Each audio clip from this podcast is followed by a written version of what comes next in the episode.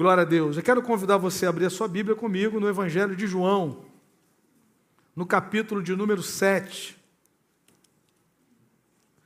Evangelho de João, capítulo de número 7. Nós vamos ler a partir do versículo 37 até o versículo 44. Evangelho de João, capítulo 7 dos versos 37 ao 44. Assim mesmo assentados, diz assim a Escritura: No último e mais importante dia da festa, Jesus levantou-se e disse em alta voz: Se alguém tem sede, venha a mim e beba. Quem crer em mim, como diz a Escritura, do seu interior fluirão rios de água viva. Ele estava se referindo ao Espírito que mais tarde receberiam os que nele crescem. Até então, o Espírito ainda não tinha sido dado, pois Jesus ainda não fora glorificado. Ouvindo as suas palavras, alguns dentre o povo disseram: Certamente este homem é o profeta. Outros disseram: Ele é o Cristo. Ainda outros perguntaram: como pode o Cristo vir da Galiléia? A Escritura não diz que o Cristo virá da descendência de Davi, da cidade de Belém, onde viveu Davi. Assim o povo ficou dividido por causa de Jesus. Alguns queriam prendê-lo, mas ninguém lhe pôs as mãos. Que o Senhor nos abençoe com a leitura da Sua palavra. Amém, queridos? Irmãos, como eu falei no início do culto, Daqui a dois dias nós celebramos 506 anos da Reforma Protestante.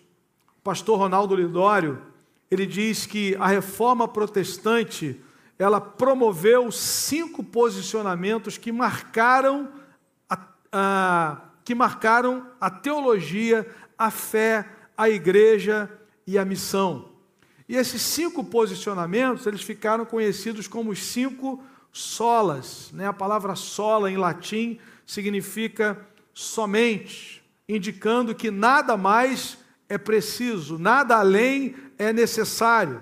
E há uma relação direta entre esses cinco posicionamentos e a missão. E possivelmente você que já estudou sobre a reforma, e nós que somos de uma igreja de fé reformada, nós refletimos sempre sobre esses cinco solas que são os pilares da nossa fé. Primeiro, sola, sola escritura, ou somente a escritura. Ou seja, nós cremos num Deus que se revelou na criação, a palavra de Deus diz: os céus manifestam a glória de Deus. Mas essa revelação natural, essa revelação de Deus na criação, ela não é suficiente. Portanto, o próprio Deus se revela através da sua palavra. Se você seguir lá no Salmo 19, que, que é o versículo que eu citei, os céus manifestam a glória de Deus, no verso 1, no verso 7 a palavra diz: A lei do Senhor é perfeita e restaura a alma. Então Deus se revela na Escritura e tudo aquilo que eu e você necessitamos saber para a nossa vida, para a nossa vida e piedade, como diz o apóstolo Pedro, nós encontramos na palavra. É aqui que nós encontramos a revelação de Deus da vontade dele, soberana sobre a história. Daqui é nessa palavra que nós encontramos a revelação do plano salvador de Deus para a sua criação. O segundo sola é sola fide, somente a fé. Né? Nós só podemos desfrutar da salvação de Deus, nos apropriarmos daquilo que Deus nos oferece em Cristo pela fé, tão somente em Jesus Cristo. O terceiro sola, sola gratia, somente a graça. A fonte da nossa salvação não parte de nós, das nossas boas obras, porque o pecado corrompeu a nossa vida. Por mais bem intencionados que sejamos, nós falhamos. Por isso a salvação ela vem de Deus. Ela parte de um Deus que é gracioso. O apóstolo Paulo escrevendo a sua carta aos Efésios, ele diz nos primeiros três versículos que nós estávamos mortos nos nossos pecados, nos nossos delitos. O nosso coração era inclinado para o mal, a nossa mente. Nós passamos a viver segundo o príncipe desse mundo, segundo as inclinações da nossa natureza humana. E Paulo termina o verso 3 dizendo: E éramos por natureza filhos da ira. O que nós merecíamos era a ira de Deus, mas no versículo 4, Paulo diz assim: Mas Deus, sendo rico em misericórdia, por causa do grande amor que, com que nos amou, nos deu vida juntamente com Cristo. Amém, querido? Pela graça sois salvos. Uma pessoa que está sem vida, uma pessoa que está morta espiritualmente, ela não precisa de uma maquiagem ela não precisa de um retoque externo, ela precisa de vida, de ser ressurreta pelo poder de Deus. Por isso que a Escritura diz que no Evangelho, em Cristo, nós somos ressuscitados, Ele nos deu vida. No verso 8, Paulo diz: Pela graça sois salvos mediante a fé, e isso não vem de vós, é um dom de Deus. Amém? Irmãos, o Evangelho exalta a obra de Cristo. O Evangelho não exalta o homem, o homem não está no centro do Evangelho. O Evangelho não é uma mensagem humanista. O Evangelho é uma mensagem cristocêntrica. Quem está no centro do Evangelho é Jesus Cristo. Amém? Por isso, somente, é, sola gratia, solos Cristo, somente Cristo. O único mediador entre Deus e os homens, diz a Bíblia, é Cristo. 1 Timóteo capítulo 2, versículo 5. E o próprio Jesus em João capítulo 14, no versículo 6, ele diz: Eu sou o caminho, e a verdade e a vida. Ninguém vem ao Pai senão por mim. Eu brinco aqui com os adolescentes, às vezes eu cito esse texto no culto, especialmente à noite, que a gente tem uma palavra mais evangelística, e eu digo, digo para eles: olha, essa aula que você não gostava, né, aquela aula de português da segunda-feira de manhã, Sete horas, você chegava meio sonolento, e a professora dizia: Hoje nós vamos estudar sobre artigo definido. Né? Artigo definido masculino singular. Jesus diz: Eu sou o caminho. Quando Jesus diz eu sou o caminho, ele fecha todas as outras possibilidades. Aqui não acaba o respeito por aqueles que pensam diferente. Aqui é uma afirmação bíblica, partindo do próprio Jesus, que não há outro meio de salvação. Eu sou o caminho, a verdade e a vida. Ninguém vem ao Pai senão por mim. Amém, querido? Por isso, um dos pilares da reforma é solos Cristos. E por último, a glória somente a Deus. Só lhe deu glória. Porque se a salvação parte de Deus, se nós estávamos mortos, se nós somos salvos pela Sua graça e só nos apropriamos disso pela fé, a própria fé que Ele nos dá, porque Jesus é o autor e consumador da fé, a glória não pode ser nossa. A glória é somente de Deus. Amém? Eu queria então que você voltasse o seu olhar para esse texto de João capítulo 7.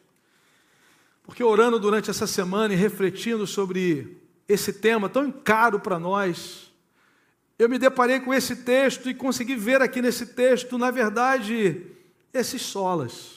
Na verdade, esses princípios, esses valores ofertados aqui pelo Senhor Jesus. Em primeiro lugar, olhando para esse texto, nós vamos perceber que a base motivadora do convite para irmos até o Senhor, para irmos a Ele, é a graça de Deus somente. Percebam no versículo 37, a palavra diz: no último e mais importante dia da festa, Jesus levantou-se e disse em alta voz: Se alguém tem sede, Venha a mim e beba. Olha que interessante. Os judeus estavam celebrando uma das três festas anuais. Eles iam a Jerusalém, eles poderiam estar em qualquer parte do, do, do, do, do mundo daquela época, mas sendo judeus, eles subiam a Jerusalém para celebrarem primeiro a Páscoa. A Páscoa marcou a libertação, a saída do Egito. Depois eles subiam para essa festa específica, a festa dos tabernáculos chamada festa das barracas ou a festa das tendas, conforme a sua versão aí. Porque saindo do Egito, sendo libertos pelo Senhor, o mar se abre, eles vão caminhar no deserto. E essa festa era uma recordação desse tempo, desse período de peregrinação. Eles estavam ali no deserto. E quando chegava no último dia, o sacerdote ele dava algumas voltas no entorno do altar e derramava água sobre o altar. Porque essa é uma festa que se, lembrou, se lembrava da peregrinação, do cuidado de Deus durante aquele tempo que eles andavam. E uma das coisas que Deus fez para eles foi prover a água. Um dia o povo se levanta e diz a Moisés: Moisés, será que não tinha água lá no Egito? Nós precisávamos sair de lá para morrer de sede aqui nesse deserto. E é um momento tenso e Moisés ele busca a Deus. É muito interessante, né? Qual é a voz que você acolhe quando você está passando por adversidade? Quando você é alvo de crítica, quando você é alvo de desgosto, de pessoas assim satisfeitas, Moisés acolhia a voz de Deus. E Deus deu uma direção para ele: você vai até a rocha e você vai bater a rocha e vai jorrar água. Você ferirá a rocha. E a palavra de Deus diz que isso aconteceu, e a água jorra daquela rocha e sacia aquele povo no deserto.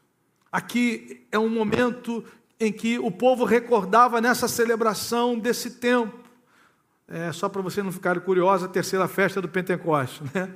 Páscoa, Tabernáculos e Pentecostes. Mas essa específica aqui, se você ler o capítulo 7, você vai perceber que a festa citada aqui é a festa dos tabernáculos. E nesse dia, nesse momento final, o sacerdote dava sete voltas no entorno do altar e derramava água, para se lembrarem exatamente daquilo que Deus fez. E é nessa hora, no versículo 37, que Jesus diz: Se alguém tem sede, venha a mim e beba. Quem crer em mim, diz o verso 38, como diz a Escritura, do seu interior fluirão rios de água viva. Aleluia. Se alguém tem sede, venha a mim. Mas eu queria chamar a sua atenção para aquilo que Isaías diz, e nós já vamos voltar para cá. Vejam como que essas palavras são é, complementares. Isaías capítulo 55. Isaías é considerado um profeta evangelista, né? ele fala muito de Jesus, do ministério de Jesus. E aqui é um convite às nações a buscarem a presença de Deus. Ele diz, Isaías 55, a partir do versículo 1. Diz a palavra de Deus.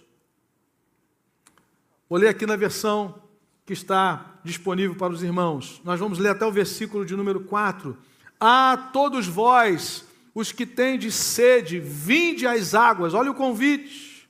E vós, os que não tendes dinheiro, vinde comprai e comei. Sim, vinde comprai sem dinheiro e sem preço vinho e leite. Verso 2. Porque gastais o dinheiro naquilo que não é pão, e o vosso suor naquilo que não satisfaz? Ouvi-me atentamente, comei o que é bom, e vos deleitareis com finos manjares. Verso 3. Inclinai os ouvidos e vinde a mim, ouvi, e a vossa alma viverá, porque convosco farei uma aliança perpétua que consiste nas fiéis misericórdias prometidas a Davi. E ainda, versículo de número 4: Eis que eu o dei por testemunho aos povos como príncipe e governador dos povos. Vejam, o convite é: vocês que têm sede, venham às águas. Mas há um detalhe muito interessante: vocês que não possuem dinheiro, venham, comprem e comam, sem dinheiro e sem preço, sem custo. Por isso, irmãos, a base motivadora para esse convite de Jesus é a sua graça. Jesus não está trocando nada com ninguém, é um convite da sua livre graça para irmos até Ele, para bebermos dele, para recebermos aquilo que Ele tem preparado para cada um de nós. Essa graça bendita nos convida a irmos a Cristo e nos promete uma vida nova, pelo Seu Espírito em nosso interior. Aleluia! O Evangelho nos oferece isso. Cristo nos oferece vida nova. E essa vida é nos oferecida, a, a, aquilo que motiva, a base para essa vida é a graça de Deus. Juntando as palavras de Jesus com aquilo que Isaías declara, nós não temos dúvidas de que somente a graça de Deus poderia estar por trás dessa possibilidade de mudança desse homem que está perdido. Se alguém tem sede, venha. Jesus está convidando você gratuitamente para a glória de Deus. Venham vocês que não possuem dinheiro, diz o texto. Não está firmado nos recursos ou nos méritos humanos. Não é uma troca que nós fazemos com Deus. Se eu me portar bem, no final da minha vida tem uma balança. Quantos muitas vezes já ouviram isso? E se a balança pender para o meu lado, vai dar tudo certo. Querido, esquece essa balança. Porque se essa balança fosse real, Deus pouparia o seu filho. Mas a Bíblia diz que Deus não poupou o seu próprio filho, antes o entregou por nós, gratuitamente. Porque Ele é o único meio de nos reconciliarmos com o Pai de um Deus que é santo, de um Deus que foi ofendido com a rebelião dos nossos pais. Somente Jesus, o seu Filho amado, pode nos reconciliar com o Pai, e Ele faz isso pela Sua graça. Aleluia. A Escritura declara que Deus nos chamou, e foi o texto que lemos hoje na abertura do culto. Deus nos salvou pela Sua própria determinação e graça. Graça que nos foi dada antes dos tempos eternos e que foi manifestada na cruz do Calvário, com a morte de Jesus, depois com o seu sepultamento, e a obra é consumada com a sua ressurreição. Ao terceiro dia, ele ressuscitou para nunca mais morrer. E ele diz: Eu sou a ressurreição e a vida. Quem crê em mim, ainda que morra, viverá. Amém, amados?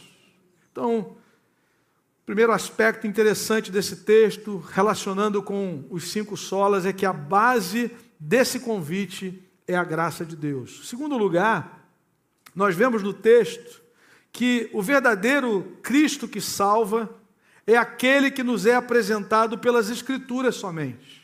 É muito interessante aquilo que Jesus diz. Se no verso 7 ele faz um convite, ele diz: Se alguém tem sede, venha a mim e beba. No verso 38, ele afunila um pouco esse convite ele vai trazer um critério aqui muito importante para mim e para você.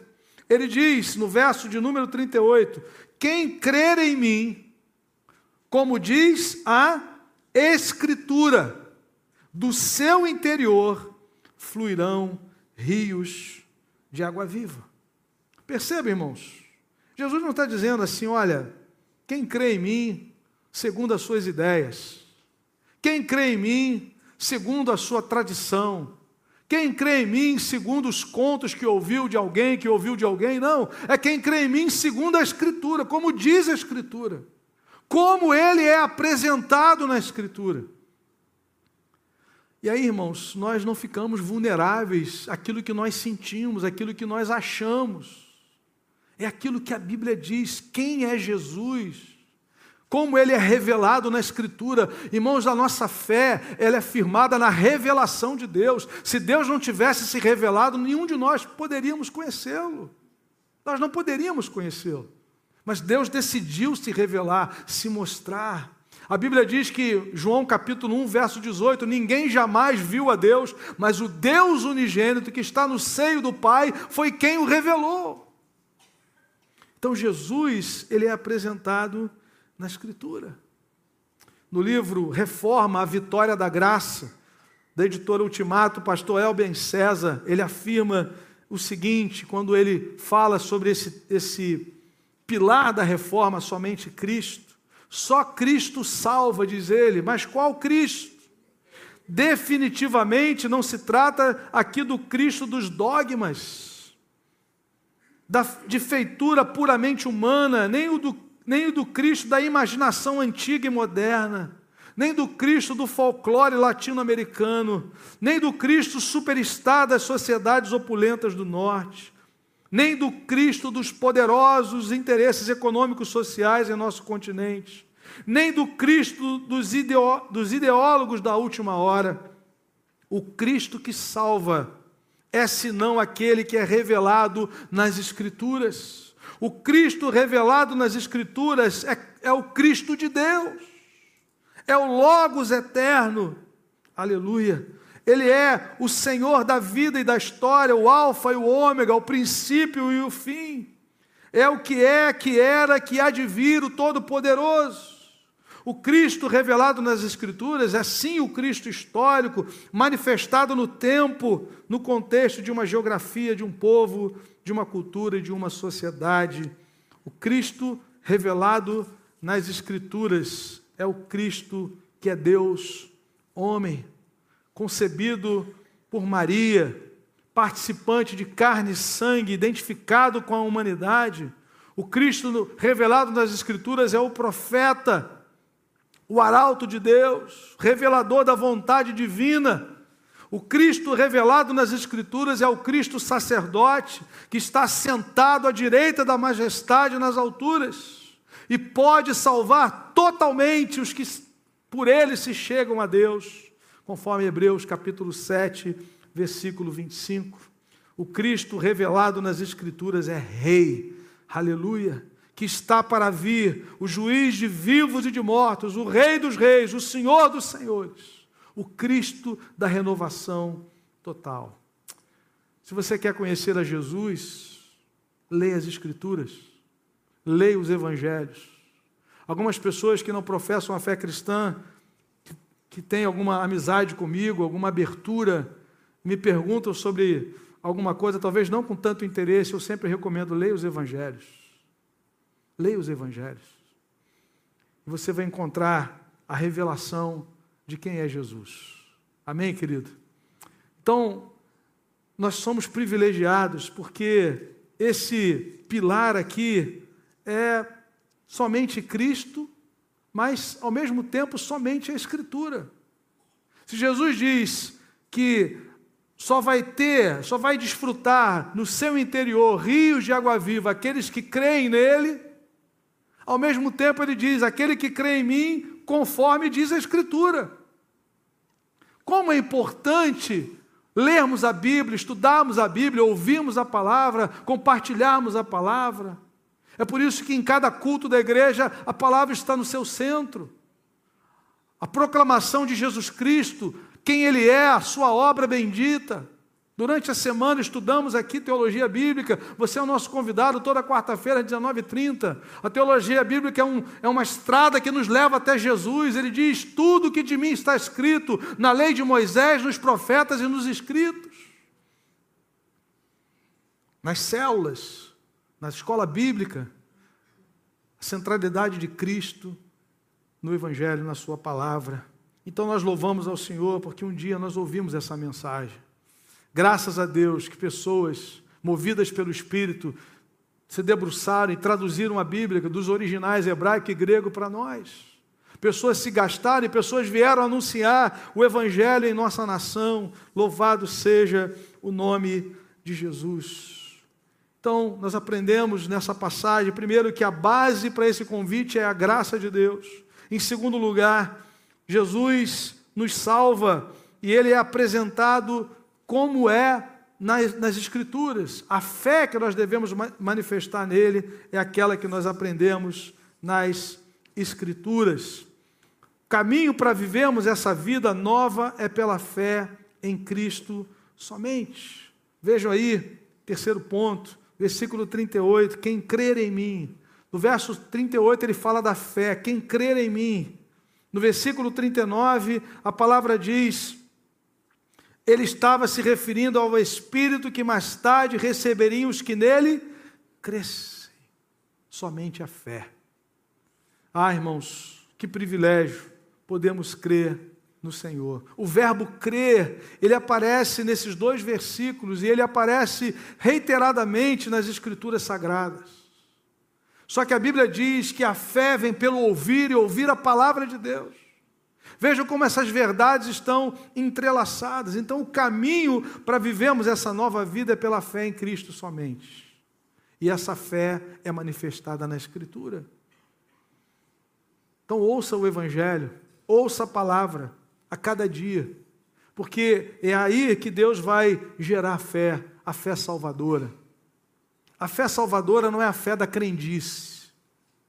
Se nós fizermos uma enquete no nosso país, grande parte, e isso acontece aí várias vezes durante alguns períodos da história, o brasileiro é alguém que crê. Mas não é qualquer fé que Jesus está falando aqui no texto. É a fé salvadora que descansa tão somente nele. Não é a fé em Jesus e mais alguma coisa. Não, eu creio em Jesus, mas eu creio naquela ferradura na entrada da minha casa. Eu creio naquele trevo também de tantas folhas. Eu creio naquilo também. Afinal de contas, não faz mal, né, pastor? Se não faz mal. Não, não é esse tipo de fé que a Escritura está chamando de fé salvadora. É a fé que descansa exclusivamente em Jesus. O próprio texto de, de Atos, capítulo 4, quando Pedro, apóstolo de Jesus, ele declara: não há salvação em nenhum outro, porque não foi dado nenhum nome dentre os homens pelo qual importa que sejamos salvos, somente Cristo. Por quê? Porque Ele é o Deus Filho, Ele é Deus encarnado. A Bíblia diz que ele foi tentado em todas as coisas a nossa semelhança, mas sem pecado. Ele é o mediador entre Deus e os homens. Deus envia o seu Filho, provendo salvação para todo aquele que nele crê. Louvado seja o nome do Senhor. Então Jesus fala da fé no verso 30, 38. Quem crer em mim, como diz a Escritura, e no verso 39, o texto diz: ele estava se referindo ao Espírito, que mais tarde receberiam os que nele crescem. Todos os que nele creem recebem o Espírito. Efésios capítulo 1, versículos 13 e 14 em quem também vós, depois que ouvistes a palavra da verdade, o evangelho da vossa salvação, tendo nele crido, fostes selados com o Espírito Santo da promessa.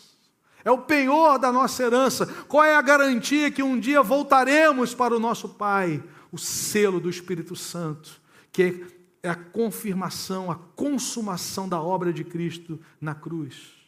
O Espírito Santo pega essa palavra, a mensagem do Evangelho, e aplica ao nosso coração. E nesse ato de fé, somos justificados pelo sangue de Jesus, somos selados com o Espírito Santo. Fazemos parte da igreja de Jesus, do corpo de Cristo. Irmãos, isso é obra de Deus. O Evangelho não é obra do homem. A salvação vem do alto. Essa obra é tão somente do Senhor, mas o caminho para nós recebermos é pela fé em Cristo. Então, nessa manhã, o que o Senhor convida a mim e a você é depositarmos a nossa fé exclusivamente em Jesus Cristo. E isso traz descanso para nós, querido. Porque achar que nós podemos nos perder no caminho, depois de entregar a nossa vida a Jesus, de reconhecê-lo como Senhor e Salvador, é dizer que Jesus não é um bom pastor. Nós podemos descansar tão somente na Sua obra, podemos descansar plenamente. A Bíblia diz: quem tentará acusação contra os eleitos de Deus? É Deus quem os justifica. Como é bom podemos ter a certeza de que é Deus quem nos justifica. Em último lugar, o alvo de toda essa obra é dar glória a Deus somente. Se Jesus nos faz um convite, dizendo: se alguém tem sede, venha a mim e beba. Isaías diz que esse é um convite da graça, sem dinheiro e sem preço. Se o meio para nós nos apropriarmos dessa bênção é a fé que não vem de nós, que é dom de Deus. Ele mesmo nos dá essa fé, o dom da fé, que é despertado em nós a partir da palavra do próprio Deus. A fé vem pelo ouvir e ouvir a pregação de Cristo, ouvir a palavra de Deus. Se a fonte é a graça de Deus, o meio é a fé que Deus nos dá, produzindo arrependimento e fé em Jesus Cristo. E ele então faz fluir dentro de nós rios de água viva, que é o seu espírito que nos foi dado, que nos é dado quando cremos. A glória não pode ser nossa, a glória é somente de Deus.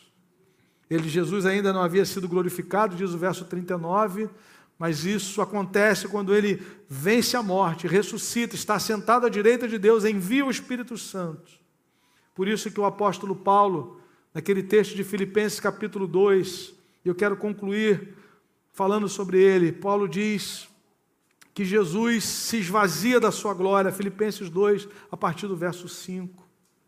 Paulo começa a falar do estado de humilhação de Jesus, desce da sua glória como filho de Deus é reconhecido em figura humana. Paulo está falando da encarnação. É obediente até a morte, morte de cruz, morte maldita, maldito aquele que for pendurado no madeiro. Ele se fez maldição em nosso lugar. A ira de Deus que era merecida para nós, ele recebe na cruz, ele absorve na cruz. A ponto de clamar: Deus meu, Deus meu, por que me desamparaste? O pai desvia o olhar de Jesus porque naquela hora era o nosso pecado que estava sendo castigado. Ele então recebe a ira de Deus para que eu e você pudéssemos receber a graça de Deus. A ira de Deus foi descarregada sobre o filho. Mas a Bíblia diz que é o terceiro dia. Dando-lhe um nome acima de todo nome, para que ao nome de Jesus, diz o apóstolo Paulo em Filipenses 2, se dobre todo o joelho, no céu, na terra e debaixo da terra, e toda língua, não algumas, toda língua confesse que Jesus Cristo é o Senhor, para a glória de Deus o Pai. A glória é dele. Jesus merece a glória. Somente o Senhor merece a glória. Um dia, queridos, todo joelho vai se dobrar. Todo joelho, diz a Escritura Sagrada, reconhecendo o Cristo de Deus. Se hoje você já faz isso, é porque o Espírito Santo operou na sua mente e no seu coração, levando você a se render a Cristo, se humilhar diante dele e reconhecer que você só pode entrar naquele céu santo por aquilo que Jesus fez no seu lugar. O sangue dele te lava de todo o pecado. Louvado seja Deus. E aí nós podemos andar em comunhão com o Pai, em paz com Deus, em nome de Jesus. Amém, querido? Somente a Escritura. Aquele que crê em mim, como diz a Escritura. Somente a fé, aquele que crê em mim, de Jesus. Somente pela graça, vinde a mim. Se alguém tem sede, venha. Isaías diz: sem dinheiro e sem preço. É a graça, é a, a fonte do convite, é a graça de Deus. Somente Cristo.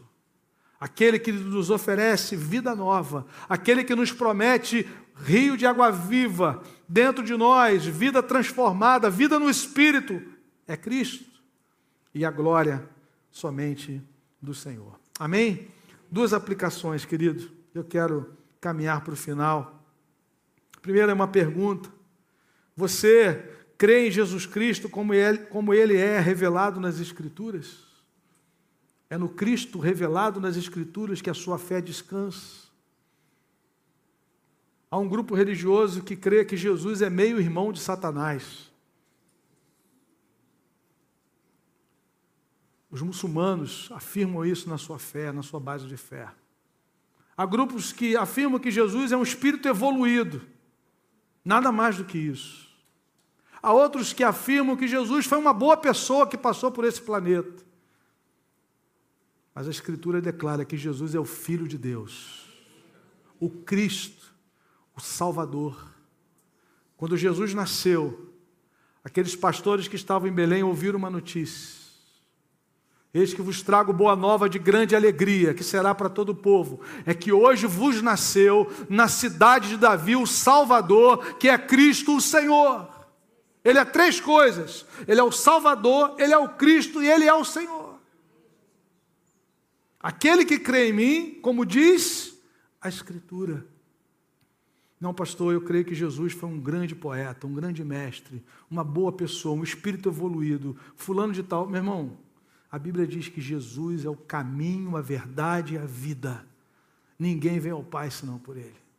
Nós vivemos num tempo em que os absolutos, as verdades absolutas são jogadas no lixo. Mas nós, como discípulos de Jesus, reafirmamos a exclusividade e a singularidade de Cristo como Salvador único.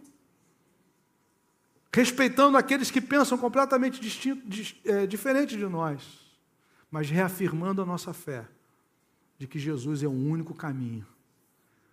Ele diz: aquele que crê em mim, como diz a Escritura. Se você não conhece a Escritura, leia a palavra, estude a palavra. Deus vai responder a você para a glória dele. Segunda aplicação, o convite de Jesus para ir até ele baseado em sua graça produz em você gratidão, humildade e engajamento na missão de Deus. Eu acho interessante Essas palavras do apóstolo Paulo, 1 Timóteo, capítulo 1. Os irmãos sabem que Paulo foi um perseguidor da igreja antes da sua conversão, Saulo de Tarso. Se deparou com o senhorio de Jesus sobre a sua igreja, quando ele cai por terra na estrada de Damasco, ele diz: Jesus diz a ele: Saulo, Saulo, por que me persegues? Ele não tinha na sua mente ideia de que ele estava perseguindo o Cristo o Filho de Deus, o Senhor da igreja. Estava perseguindo um grupo religioso na sua mente, na sua concepção. Mas Jesus diz para ele: Saulo, Saulo, você me persegue. Ao perseguir os meus filhos, meus discípulos, minhas discípulas, você está se levantando contra mim porque eu sou o Senhor da igreja. Eu comprei essa gente com meu sangue. Eu dei a minha vida por eles. Jesus entregou a sua vida pela sua igreja, Efésios 5. Ele está purificando a sua igreja hoje pela palavra e ele vai apresentá-la a si mesmo. A obra de Jesus pela sua igreja é plena, é completa. Ele amou a igreja, se entregou por ela, Efésios 5, 25. Ele está purificando-a hoje, Efésios 5, 26. E ele vai apresentá-la a si no futuro, quando ele vier. E breve ele vem, Efésios 5, 27. Então Paulo conhece o Senhor da igreja ele cai por terra e ele diz: Quem és tu, Senhor? Só um Senhor poderia fazer esse homem cair por terra. Um homem que quer guiado pelas, pelos seus impulsos, pela sua motivação, pelo seu pensamento. E agora ele cai diante da glória de Deus. E ele relata nesse texto a sua experiência e a mudança que, a partir desse encontro, ele recebeu. Ele diz no verso 12, 1 Timóteo, 1 Timóteo 1, de 12 a 17, nós vamos terminar lendo esse texto e orando. Ele diz assim: Dou graças a Cristo Jesus, nosso Senhor. Veja, Paulo chama Jesus de Senhor, que me deu forças e me considerou fiel, designando para o ministério. No verso 13 ele diz que ele era totalmente desqualificado. Ele declara: A mim, que anteriormente fui blasfemo, perseguidor e insolente, mas alcancei misericórdia, porque o fiz por ignorância, na minha incredulidade. Contudo, a graça de nosso Senhor transbordou sobre mim com a fé e o amor que estão em Cristo Jesus. Aleluia a graça transformadora, a graça libertadora. Verso 15: Esta afirmação é fiel e digna de toda aceitação. Cristo Jesus veio ao mundo para salvar os pecadores, dos quais eu sou o pior deles, o principal. Mas por isso mesmo, ou seja, pelo fato dele ter vindo para salvar pecadores, alcancei misericórdia para que em mim, o pior dos pecadores, Cristo Jesus demonstrasse toda a grandeza da sua paciência, usando-me como exemplo para aqueles que nele haveriam de crer para a vida eterna. Quem crê em Jesus tem vida eterna. Verso 17: Ao Rei eterno, o Deus único, imortal e invisível, sejam honra e glória para todos sempre. Amém. Aleluia. A glória não é para Paulo, a glória não é para Pedro, a glória não é para Maria, a glória não é para líder, a glória é tão somente para Jesus. É isso que Paulo está dizendo.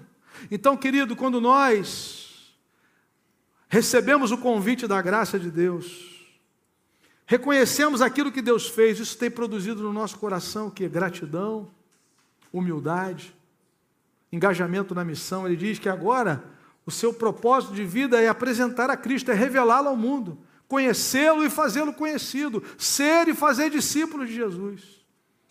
Sua vida muda, o seu propósito de vida muda porque ele conhece a graça de Deus. Há pessoas que, quando ouvem essa mensagem, ficam completamente irritadas, completamente indignadas, porque gostariam de participar do processo gostariam de dizer, Senhor, pelo menos 50-50. Pelo menos. Deixa eu. Vamos rachar essa responsabilidade. Aí o Evangelho diz assim: pela graça sois salvos mediante a fé. E isso não vem de vós, é dom de Deus. Não de obras para que ninguém se glorie. Por isso que a pergunta é: quando você ouve isso, isso gera no seu coração humildade, gratidão, engajamento, você fica irritado. Porque a balança, me tiraram a balança, eu estava bem na fita. Esquece a balança, querido. Esquece a sua performance. Olhe para a cruz. Veja o Cristo de Deus sangrando Veja o Cristo de Deus recebendo a ira do Pai por você, para que você receba o perdão, para que você receba a vida eterna. Aquele que crê em mim, como diz a Escritura, do seu interior fluirão rios de água viva, em nome de Jesus. Que você saia daqui hoje com rios de água viva no seu interior, transbordando da graça de Deus, para a glória do Senhor. Amém? Vamos orar nesse momento?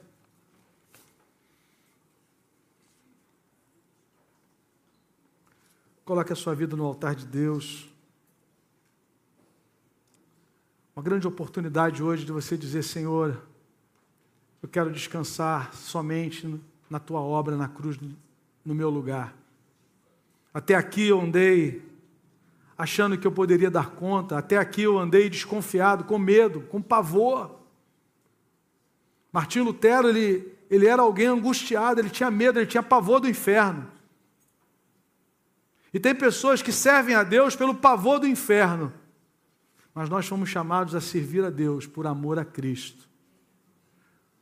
Porque Jesus recebeu a ira que nós merecíamos. O lema de Lutero é Romanos capítulo 1, versículos 16 e 17. O Evangelho é o poder de Deus para a salvação de todo aquele que crê. Primeiro do judeu, depois do grego.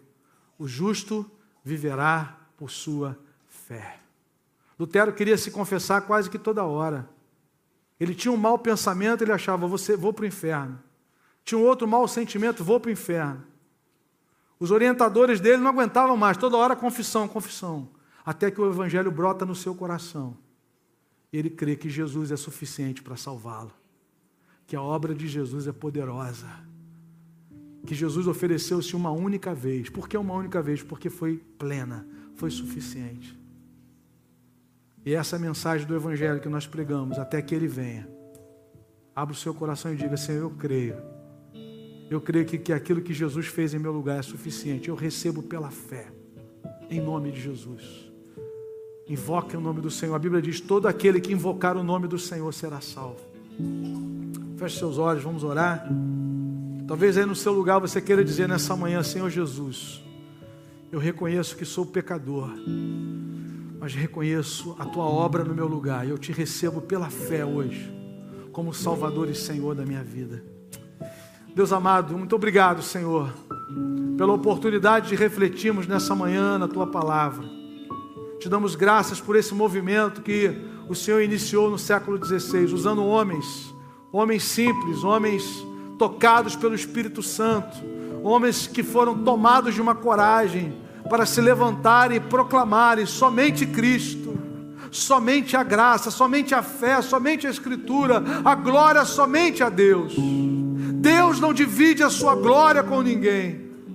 E por isso, Senhor, nós te adoramos, porque essa mensagem chegou aos nossos ouvidos, chegou às nossas mentes e corações. O Espírito Santo nos convenceu de que somos pecadores, mas Jesus é o nosso Salvador.